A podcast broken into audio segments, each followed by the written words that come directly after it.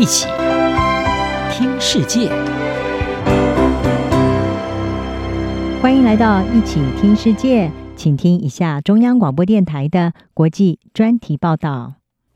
各位听众朋友，大家好，今天要为各位播报的中国专题题目是：中国间谍气球事件，习近平领导权力遭质疑。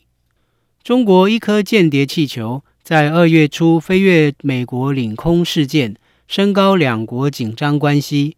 尽管华盛顿相信后来在大西洋上空击落的气球是中国广泛监视计划的一部分，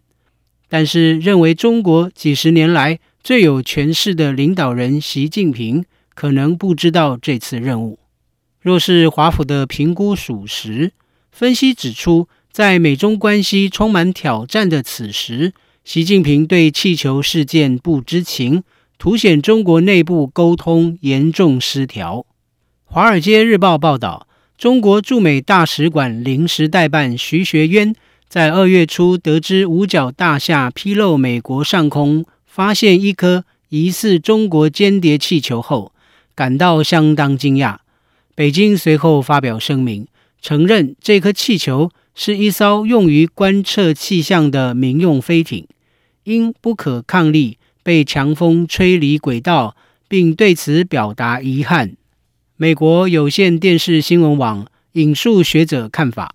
认为中国的解释似乎暗示着北京可能误判气球飞越美国领空将带来的后果，以及中共内部严重缺乏沟通。伦敦大学亚非学院。中国研究所所长曾瑞生表示，北京对气球事件的解释，表明可能是中国领导人及其幕僚的严重误判，也就是认为美国不会对气球问题做出强烈回应，以及中共高层领导人未能在释放气球的各种活动之间纵观全局，无法察觉到气球可能影响美国国务卿布林肯的访问。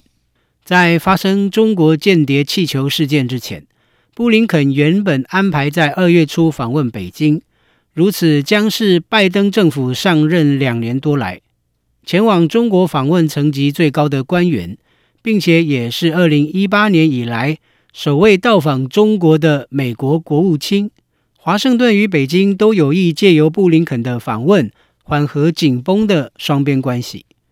但是气球事件。使得北京改善美中关系的希望落空。分析认为，这并非习近平乐见之事。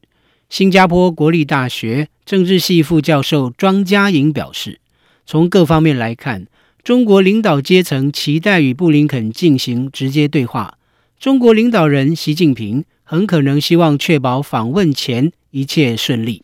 因此，当这颗中国气球出现在美国上空后，令中共高层感到困惑与奇怪，在此同时也产生另一个问题，就是习近平对于在他领导下的中国庞大官僚体系中，军方执行的一些潜在敏感任务，了解的程度到底有多深？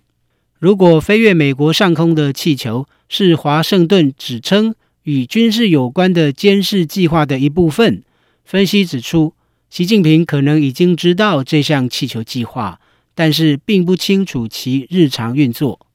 对此，新加坡国立大学李光耀公共政策学院高级研究员唐安竹指出，这意味着有能力负责监督气球飞行任务的低阶官员授权不足，或是无法对气球飞行可能带来的影响做出政治判断。他说。上下阶层官员之间的权力斗争也可能使得沟通复杂化。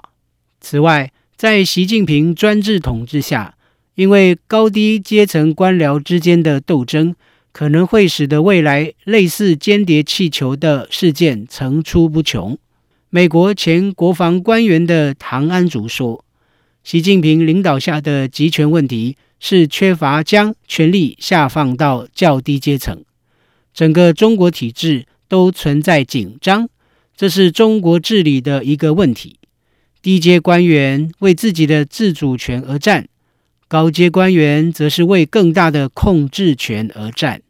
另外，对于华盛顿指习近平不知道气球飞到美国领空，或是低阶官员在他不知情的情况下执行可能影响美中关系的任务，有学者持怀疑态度。新加坡国立大学李光耀公共政策学院副教授吴木然说：“由于他的个性，他想要百分之百掌权控制。我不认为习近平允许属下有这种自主权。”至于华盛顿声称习近平不知道气球飞越美国领空，也有可能是为了缓和紧张气氛，以寻找双方继续对话的突破口。吴木然认为，美国可能想给中国一些面子，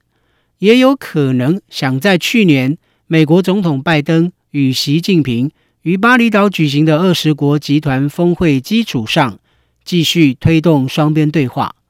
所以，对外宣称习近平并不清楚间谍气球事件。